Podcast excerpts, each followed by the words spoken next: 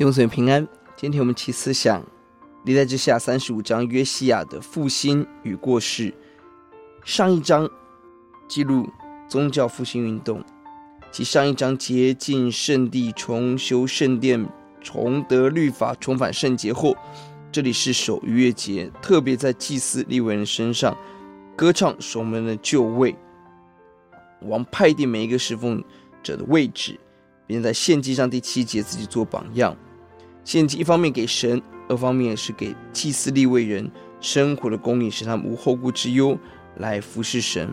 祭司利未人的就位，整个守节有次有序，充满恩典。因此，十到十九节提到了这是撒撒母耳以来最成功的一次。十五节，愿我们专心用心的供应侍奉者，爱与他们配搭，使他们不离开他们所侍奉的禾场岗位，发挥属灵的影响力，建造众信徒的信心。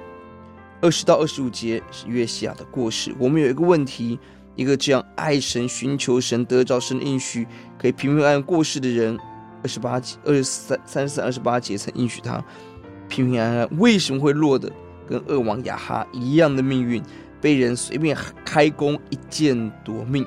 关键在于，在关键时刻拒绝神的声音。二十一节作者清楚的说，埃及王。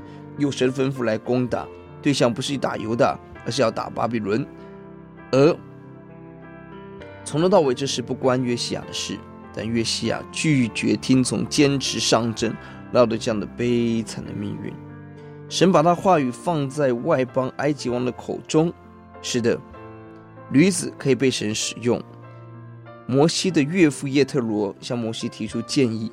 耶稣口中的示巴女王、推罗的妇人、撒玛利亚妇人，都是外邦人，都成为选民提醒的导管。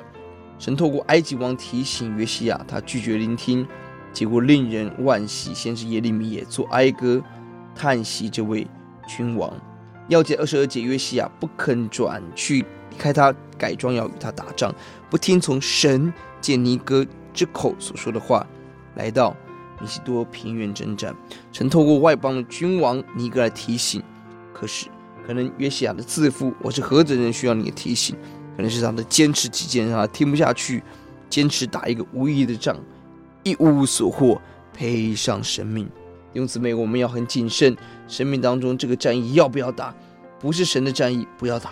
神鼓励我们，也就是让我们对神的话语有积极的敏锐，能透过万事万物提醒我们。让我们积极的聆听，我们来祷告。主啊，恳求你教导我们遵守你的话语，守你的节，而更让我们起来警醒的听神对我们的提醒。奉耶稣的名，阿门。